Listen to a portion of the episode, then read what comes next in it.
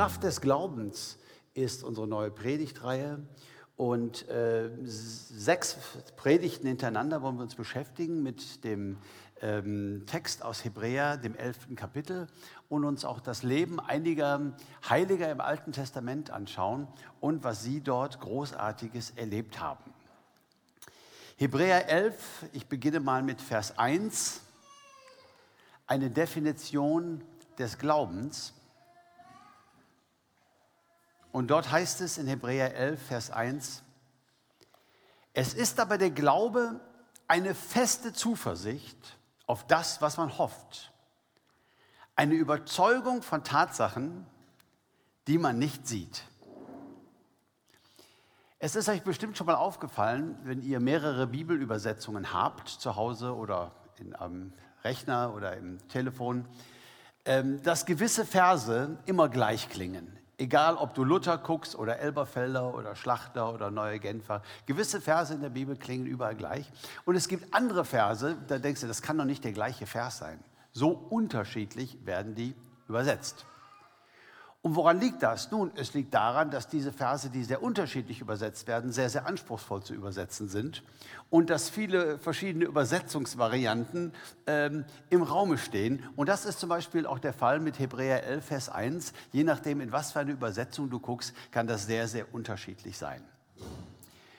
Aber eins haben sie doch alle gemeinsam, ich sag mal, ich harmonisiere mal hier, nämlich die Aussage, unser Glaube ist ein festes Fundament. Unser Glaube für uns als Christen ist ein festes Fundament, auf dem wir stehen. Und damit unterscheiden wir uns als aktive Christen von einem Glaubensbild, das du draußen in der Welt findest, wie Leute Religion oder Glauben wahrnehmen. Nämlich eigentlich als das Gegenteil. Für die meisten Menschen, mit denen ich so spreche, die nicht im Glauben stehen, Glaube ist vielleicht so eine vage Hoffnung. Ja, ist ja schön, Herr Schäfer, dass Sie da sowas haben, ähm, woran Sie da glauben. Ich versuche das vielleicht auch mal. Ne? Hat mit Wissen nichts zu tun, man hat nichts in der Hand, das hat mit festem Fundament nichts zu tun. Aber es ist so, tun wir mal, als wäre es so für einen Moment. Es wäre wohl so, dass es da einen lieben Gott gäbe und der passt auf uns alle auf.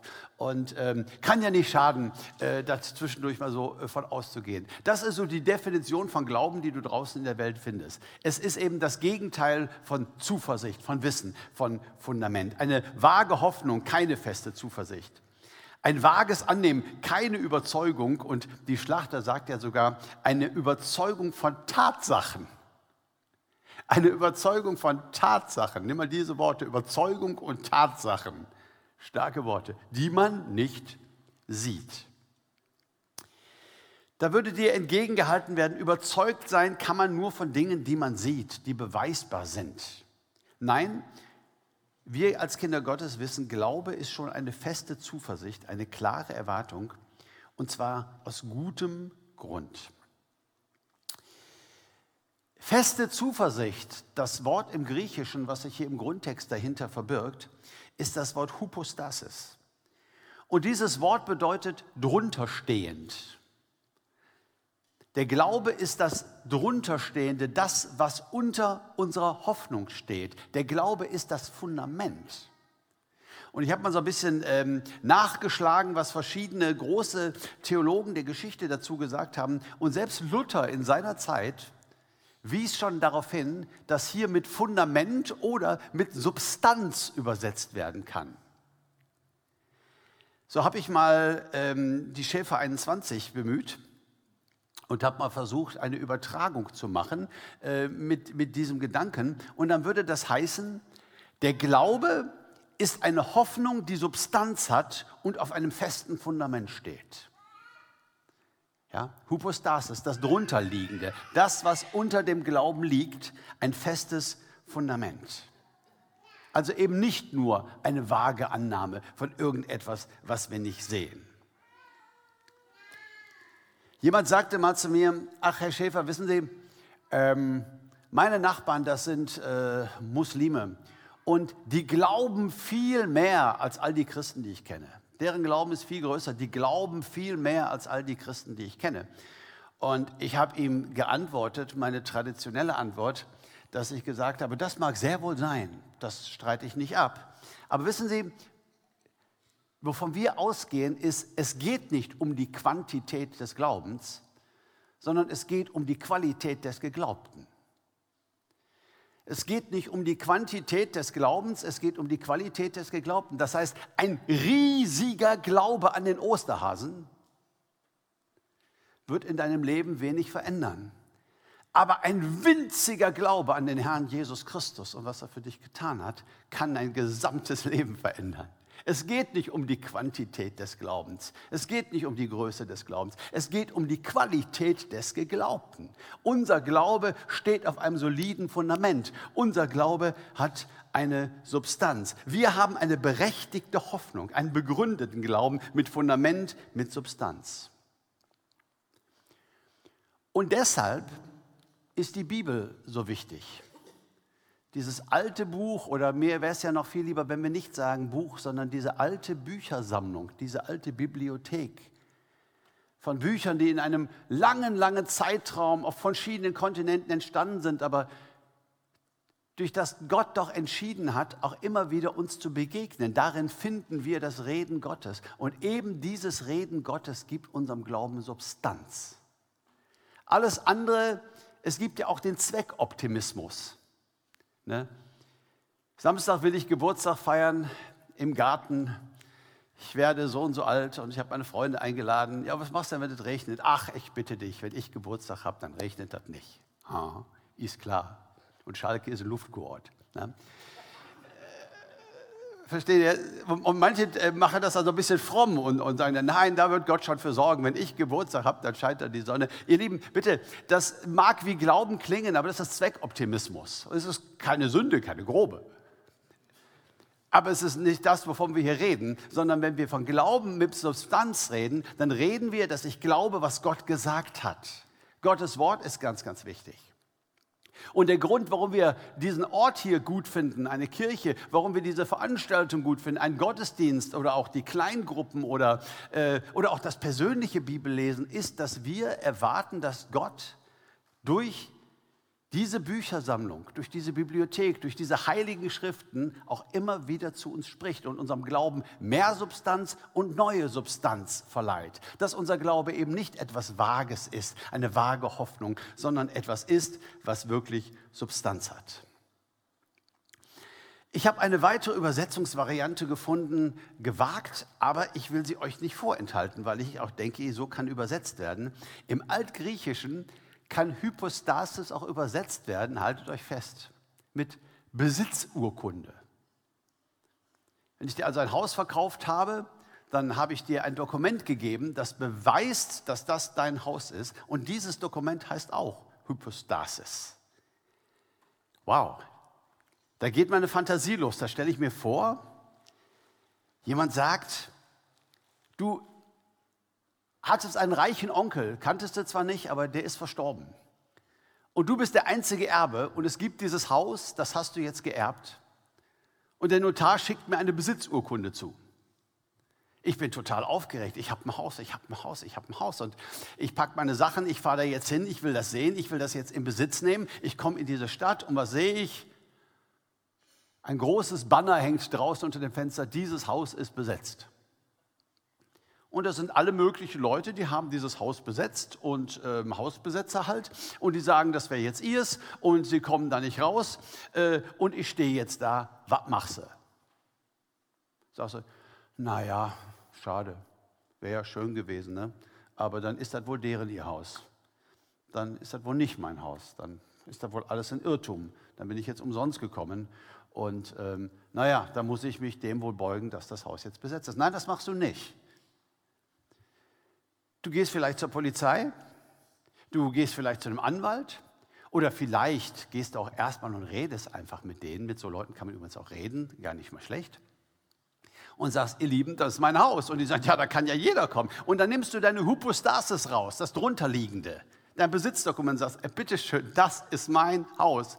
Und weil das mein Haus ist, weil ich wirklich etwas in der Hand habe, ich habe ein Dokument in der Hand, weil ich etwas in der Hand habe, muss ich leider drauf bestehen, liebe Freunde, dass ihr euch jetzt was anderes sucht und dass ihr mir mein Haus überlasst, was mir vererbt wurde.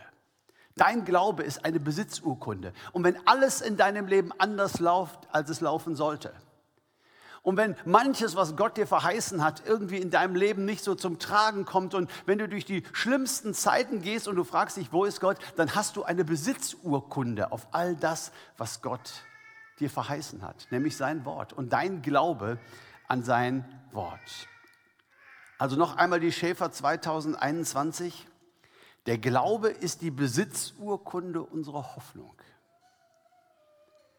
Wir haben eine begründete Hoffnung. Wir hoffen nicht ins Blaue. Wir haben nicht einfach einen religiösen Zweckoptimismus. Der Glaube ist die Besitzurkunde unserer Hoffnung. Und mit der Definition geht's los.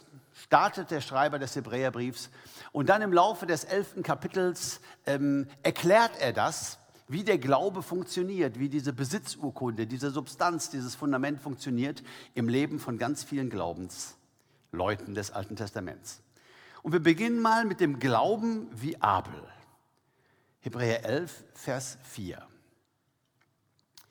Wie kam es, dass Abels Opfer Gott besser gefiel als das von Kain? Der Grund dafür war Abels Glaube. Weil Abel Gott vertraute, nahm Gott seine Gaben an und stellte ihm das Zeugnis aus, dass er vor ihm bestehen konnte. Und durch seinen Glauben redet Abel noch zu uns, obwohl er längst gestorben ist. Ich fand das schon in der Sonntagsschule schwer zu verstehen, warum Gott das Opfer des einen annimmt und des anderen nicht. Jetzt hatte ich einen großen Bruder und ähm, wenn man so ne, mit mehreren Kindern groß wird, dann ist ja diese Sache von wegen, der hat mehr oder der wird besser behandelt oder der wird anders behandelt. Da ist man ja sehr, sehr sensibilisiert. Äh, so war das bei mir auch. Und ich habe mich gefragt, wie kann das sein? Gott sei Dank war Abel natürlich der jüngere Bruder, ist mir entgegengekommen. Ist Gott ein, ein, ein willkürlicher Gott? Und irgendwann sagte da mal jemand zu mir, ja, später im Gesetz, da steht ja geschrieben, was geopfert werden muss. Und kein kam ja mit den Früchten vom Feld, das war ja völlig falsch. Im Tempel musste ja ein Tier geopfert werden, hat Abel dann richtig gemacht. Ja, aber bitteschön, das wussten die doch noch gar nicht. Das Gesetz kam sehr, sehr, sehr viel tausend Jahre später. Der Hebräerbrief klärt das eigentlich ganz, ganz wunderbar auf. Wenn zwei im Reiche Gottes das Gleiche tun, ist es noch lange nicht dasselbe. Zwei Leute putzen die Kirche. Es ist nicht dasselbe. Zwei Leute sprechen ein Gebet. Es ist nicht dasselbe. Zwei Leute tun das Gleiche und es ist nicht dasselbe. Ist das nicht ungerecht? Nein, die Bibel macht das ganz, ganz klar. Was für Gott den Unterschied macht, ist, womit wir es motivmäßig verbinden, nämlich mit unserem Glauben. Im Reiche Gottes soll alles aus Glauben getan werden. Es könnte ja auch getan werden aus Traditionalismus, weil wir das immer so getan haben.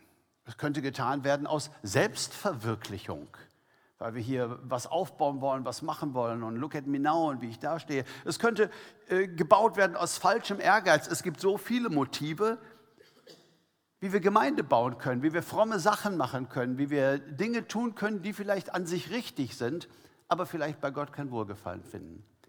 Wenn es verbunden ist mit Glauben, mit dieser Substanz, mit diesem Agieren auf Gottes Wort, mit dieser klaren Hoffnung, das ist das, was es zu etwas macht, was Gott wohlgefällt. Paulus sagt ziemlich überspitzt, ziemlich auf den Punkt, äh, in Römer 14, Vers 23, was für ein Satz, aber nur so kann ich den verstehen. Paulus sagt, alles aber, was nicht aus Glauben geschieht, ist Sünde. Alles aber, was nicht aus Glauben geschieht und Sünde, ist ja eine Zielverfehlung, also nicht Sinn der Sache. Alles, was nicht aus Glauben geschieht, ist eine Zielverfehlung und ist nicht Sinn der Sache. Nun haben die beiden Opfer gebracht. Ein typisch alttestamentlicher Gedanke, dass ja auch von den Religionen umher, nicht nur bei dem, äh, bei dem Jahwe-Gott, dass Gott geopfert wurde, dass man Opfer brachte. Und ja, es stimmt schon, dass dann festgelegt wurde, bei allen alttestamentlichen Opfern musste Blut fließen. Das heißt, das stimmt nicht, nicht bei allen, bei fast allen. Außer beim Speisopfer. Bei allen Opfern musste Blut fließen. Und was bedeutet das? Das spricht von unserer Erlösungsbedürftigkeit. Das spricht davon, dass wir mit unseren guten Werken niemals Gott gefallen können, dass wir mit unseren guten Werken niemals Gerechtigkeit als solche erlangen konnten.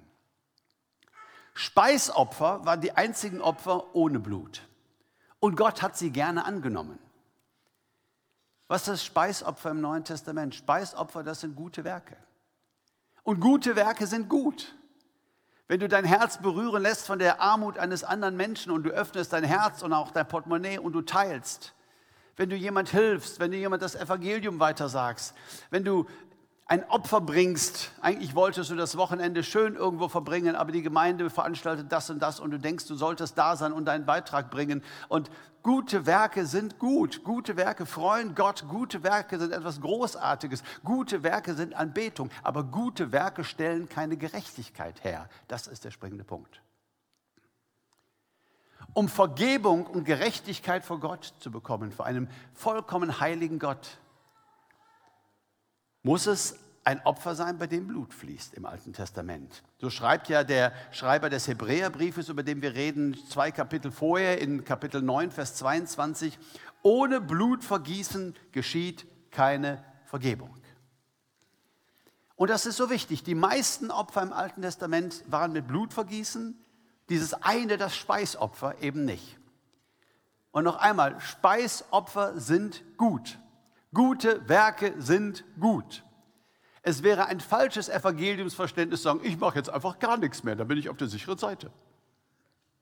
Mir geht die Armut meiner Nachbarn am verlängerten Rückgrat vorbei, habe ich nichts mit zu tun. Ich verlasse mich nur auf die Gnade und auf das, was Jesus getan hat. Und ähm, ich mache so mein Ding und äh, bloß nicht irgendwo was machen, weil hinterher werde ich dann noch so, so ein Selbsterlöser oder so. Der warnt der Schäfer immer vor.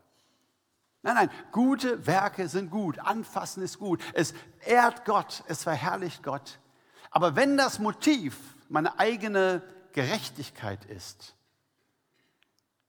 meine schlechten Gefühle loszuwerden, heilig zu sein, gut zu sein, dann steht es eben im Weg. Und wisst ihr, ja, ich weiß, das Gesetz wurde lange später gegeben, jetzt entkräftige ich mein eigenes Argument, aber kein hätte es wissen können. Kein hätte es wissen müssen von Adam und Eva. Als die beiden ihre Unschuld verloren haben, als die beiden in Sünde geraten sind, was war der erste Reflex? Sie sahen, dass sie nackt waren. Das war bis dahin kein Problem. Jetzt wollten sie sich bedecken. Jetzt wollten sie etwas gegen ihre Blöße tun, ein Bild gegen ihre Sünde tun und nahmen sich Feigenblätter. Und dann kam Gott und sagte, nein Leute, das wird so nicht funktionieren. Und zum ersten Mal in der Geschichte dieses Planeten fließt Blut. Zum ersten Mal muss ein Tier sterben und Adam und Eva werden bedeckt mit Tierfällen. Es musste Blut fließen, um Gerechtigkeit vor Gott wiederherzustellen. Das hätte kein wissen können. Adam, äh, Abel kam und er brachte ein Lamm von seiner Herde.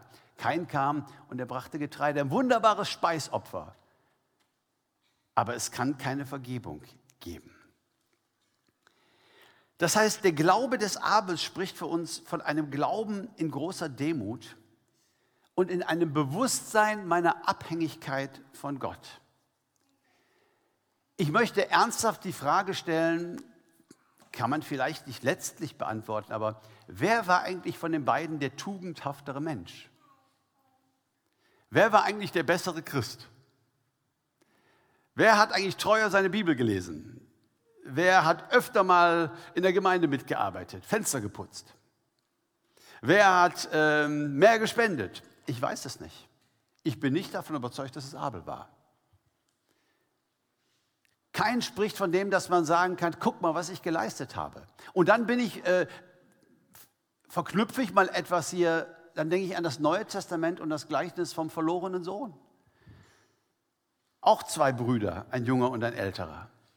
Und der jüngere Bruder macht alles falsch, was man nur falsch machen kann. Und er versemmelt sein gesamtes Erbe. Und kommt zurück zum Vater Und der Vater vergibt ihn und überhäuft ihn mit Gnade und tut das, was Gott eben tut, so wie Christus uns Gott vor Augen gemalt hat. Ein liebender Vater, zu dem wir immer kommen können. Aber der, der religiöse ältere Bruder, der, der immer da war, jeder Gottesdienst, der, der immer als letzter blieb und noch mit aufgeräumt hat, der die Stuhlordnung auswendig kannte, der, der nie gefehlt hat, wo der Kassierer sagt, jeden Monat Kontoauszug spenden, immer da gewesen,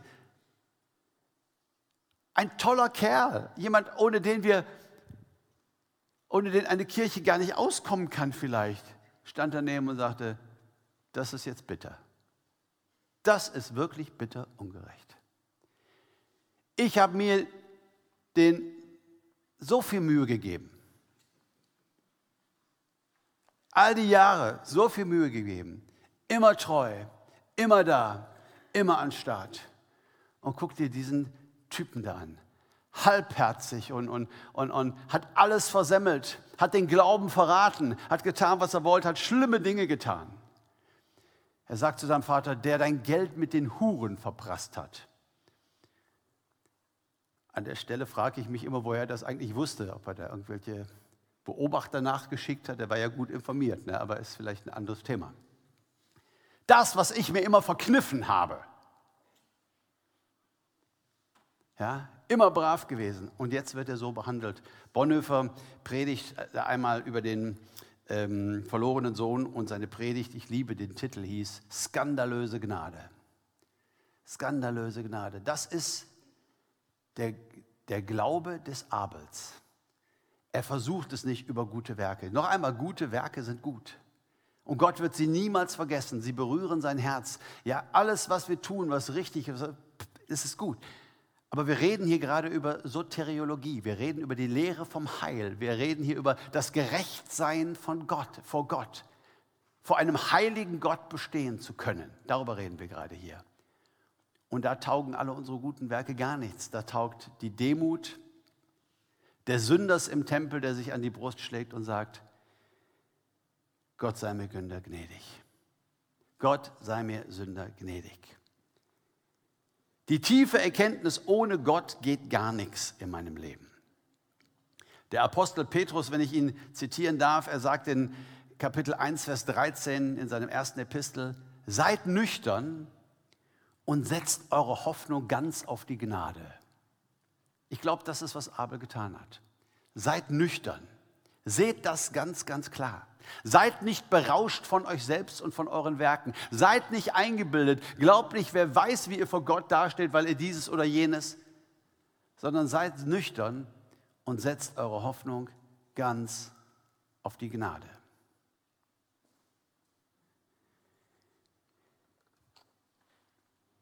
Da gibt es keinen Raum mehr für Selbsterlösung, für Selbstgerechtigkeit oder für religiösen Stolz. Und all die guten Werke, all das, was aus mir geworden ist, all da, wo ich andere Menschen habe segnen dürfen, wo ich etwas Gutes habe tun dürfen, ist dann das Resultat. Es ist die Frucht daraus. Aber die Wurzel der Erlösung ist die eigene Bankrotterklärung, zu sagen, Jesus, ohne dich geht es gar nicht. Mich hat mal ein Mensch gefragt, der dem Glauben nicht sonderlich nahe stand. Was machst du eigentlich, Uwe? Du bist dir immer so sicher, wenn du ans Himmelstor kommst. Und da kommt der Petrus raus und sagt, was, Schäfer, du? Aber auf gar keinen Fall. Ich habe gesagt, ich glaube, ich weiß, was ich mache. Ich sage, Entschuldigung, ähm, bevor ich dann gehe, so viele Alternativen gibt es dann übrigens nicht mehr, wo man hin kann. Ähm, ich hätte gerne mit dem Herrn Jesus gesprochen. Ging das? Einen Moment, ich hätte gerne mit dem Herrn Jesus gesprochen stelle ich mir so vor, wie der Petrus die Augen verdreht und sagt, ja, okay, und geht rein, sagt, Chef, macht Ärger. Und dann kommt der Jesus raus und dann würde ich sagen, Herr Jesus, ich habe nichts anderes verdient, als für immer von dir getrennt zu sein. Ich bin Teil einer gefallenen Menschheit. Ich war versucht mit jeder Sünde, vielen Versuchungen erlegen. Ja, ich habe nichts anderes verdient. Ich stehe heute hier und hatte mich fest darauf verlassen, dass du das für mich hinkriegst. Was anderes habe ich nicht dabei. Ich werde ihm nicht meine Predigtkonzepte zeigen. Ich werde ihm nicht meine Kontoauszüge zeigen und wo. Das, ich weiß, das ist nicht. Ich habe mich ganz alleine auf dich verlassen, Jesus. Und wenn das nicht reicht, aber wisst ihr was? mein Glaube hat Substanz und Fundament. Es wird reichen. Mich ganz alleine auf das zu verlassen, was Jesus für mich getan hat. Sein Blut ist nämlich geflossen. Wie beim Opfer des Abels, auch bei dem Opfer des Christus ist Blut geflossen. Und zwar für mich ein für alle Mal und für euch, für uns alle, für die Sünden der ganzen Welt. Für jede Sünde der Menschheitsgeschichte ist Blut geflossen am Kreuz von Golgatha. Und in Demut das anzunehmen, auch wenn kein der bessere Mensch ist, der tugendhaftere, der an die Brust zu schlagen und sagen, Gott sei mir Sünder gnädig. Da geht das Leben im Glauben immer wieder los. Da fängt es immer wieder an. Wir gehen noch einen Schritt weiter und gucken uns noch jemand an, wie der Glaube sich ausgewirkt hat, dieser Glaube mit Substanz, und zwar ein Mann namens Henoch. Schaut mal hier, ich lese Vers 5 und Vers 6. Wie kam es, dass Gott Henoch zu sich nahm, ohne dass dieser sterben musste? Niemand, so heißt es ja in der Schrift, konnte ihn mehr finden, weil Gott ihn zu sich genommen hatte. Der Grund dafür war Henochs Glaube. Denn bevor die Schrift von diesem Geschehenen berichtet, stellt sie Henoch das Zeugnis aus, dass sein Leben Gott gefallen hat. Und ohne Glauben ist es unmöglich, Gott zu gefallen. Wer zu Gott kommen will, muss glauben, dass es ihn gibt und dass er die belohnt, die ihn aufrichtig suchen. Zwei Dinge lernen wir von Henoch und von seinem Glauben. Das erste, was beeindruckt ist, dass Henoch durch den Glauben Gemeinschaft mit seinem Schöpfer suchte. Henoch lebte dafür, Gemeinschaft mit seinem Schöpfer zu haben.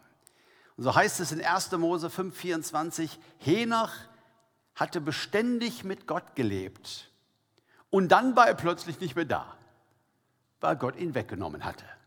Also Henoch war jemand, von dem die Bibel bezeugt, der ist nie gestorben. Der ist nicht gestorben und ist dann heimgegangen zu Gott, wie wir es gerne sagen, sondern Gott konnte da irgendwie nicht mehr warten. Für Sterben war keine Zeit. Gott sagt, ach, Schätzelein, du kommst jetzt. Tschupp. Weg war er, keiner konnte mehr den Henoch finden, aber er hat das Zeugnis von der Heiligen Schrift, Gott hat ihn einfach genommen. Und was hat Gott so gefallen? Was hat Gott so berührt an Henoch? Es war das Herz des Henoch, dass die Gemeinschaft mit Gott, das Verbundensein mit Gott, das Leben mit Gott ihm so wichtig war. Und durch den Abelglauben, weißt du, wenn du Gemeinschaft mit Gott haben möchtest, wenn dir das, das, das, das Leben mit Gott wichtig ist und du hast das mit Abel nicht wirklich verstanden, dann wird das ganz, ganz schwierig.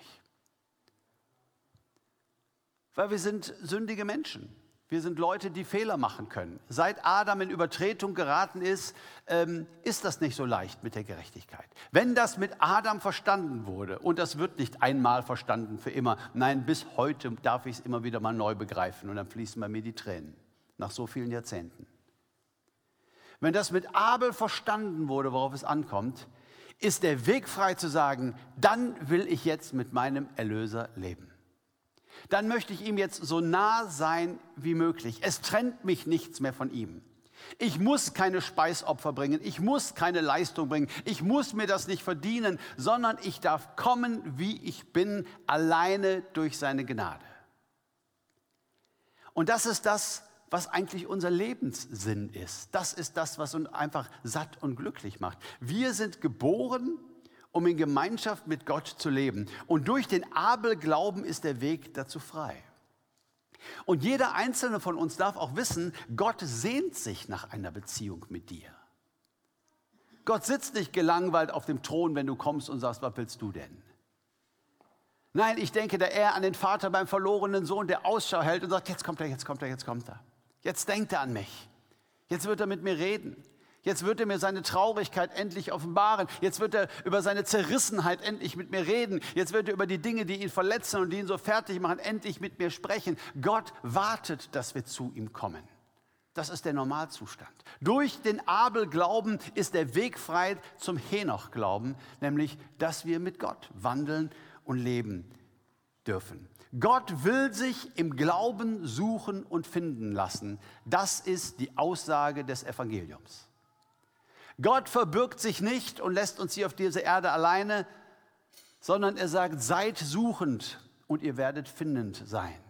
Seid klopfend und es wird euch immer wieder aufgetan werden. Kontinuierliche Verben. Bleibt dabei, mich zu suchen. Bleibt dabei, die Gemeinschaft mit Gott zu suchen. In ganz viele unterschiedlichen Arten und Weisen.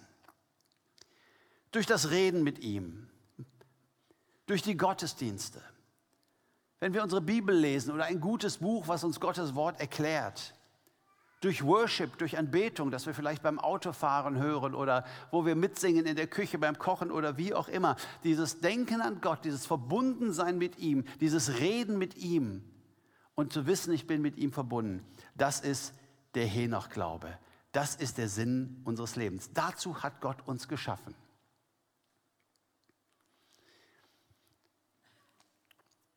Vor ein paar Tagen oder vielleicht auch vor ein paar Wochen, ich denke nicht sehr kalendarisch. Manche meiner Freunde, die lachen sich tot, wenn ich sage, die Tage. Und dann erzähle ich irgendeine Geschichte. Und sie wissen bei Uwe, die Tage, das kann fünf Jahre her sein, das kann letzte Woche gewesen sein. Ähm, aber die Tage im Urlaub sah ich die Tageslosung und die kam ein Text aus Hiob. Und Hiob sprach, nackt kam ich von meiner Mutters Leibe und nackt werde ich einst dahin gehen. Und ich denke mir so, ich hoffe, wir haben alle den Mut, zwischen den beiden Ereignissen auch noch genug nackt zu sein. Adam und Eva waren nackt, bis das mit dem Ungehorsam geschehen ist, bis das geschehen ist mit dieser Rebellion gegen Gott und bis sie dann diese Tierfälle brauchten.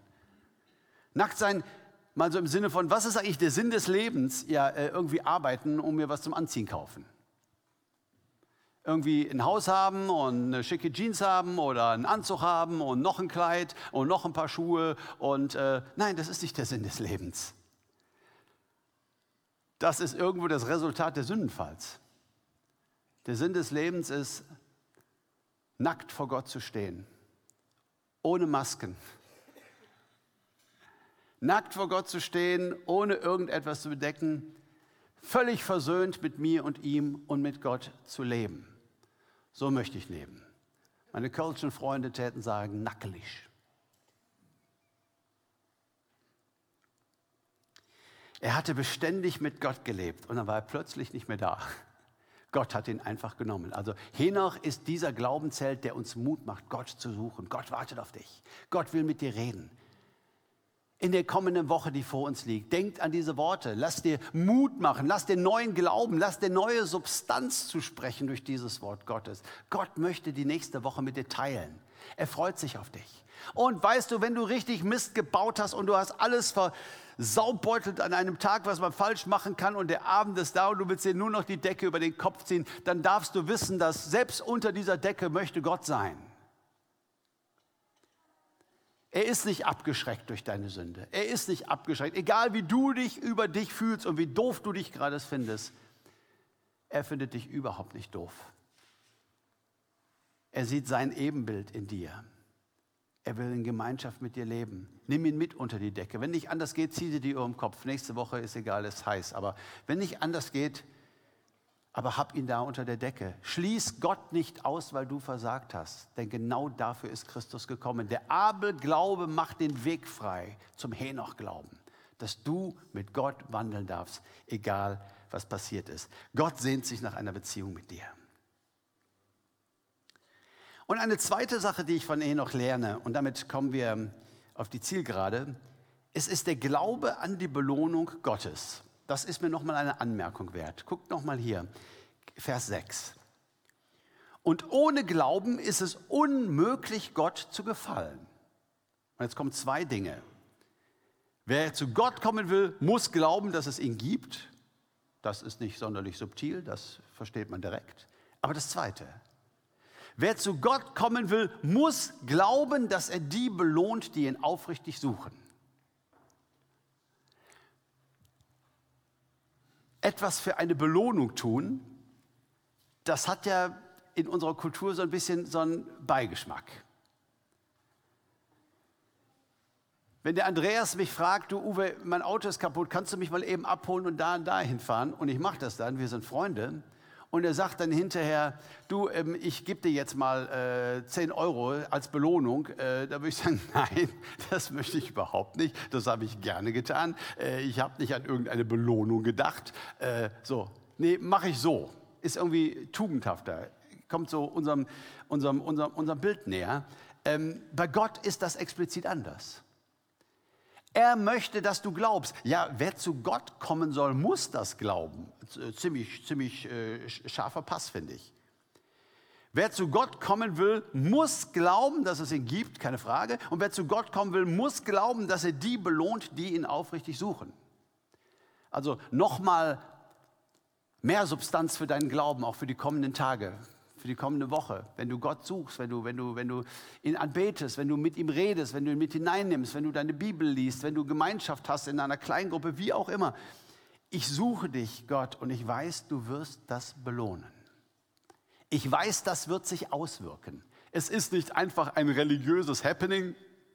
Es ist nicht einfach, ich bin ein tugendhafter Mensch und mache jetzt irgendwelche frommen Sachen. Nein, ich suche Gott und ich weiß, es wird sich er wird mich belohnen. Ich weiß, es wird sich auszahlen. Darin liegt ganz viel Kraft, auch oft das Richtige zu tun im Leben.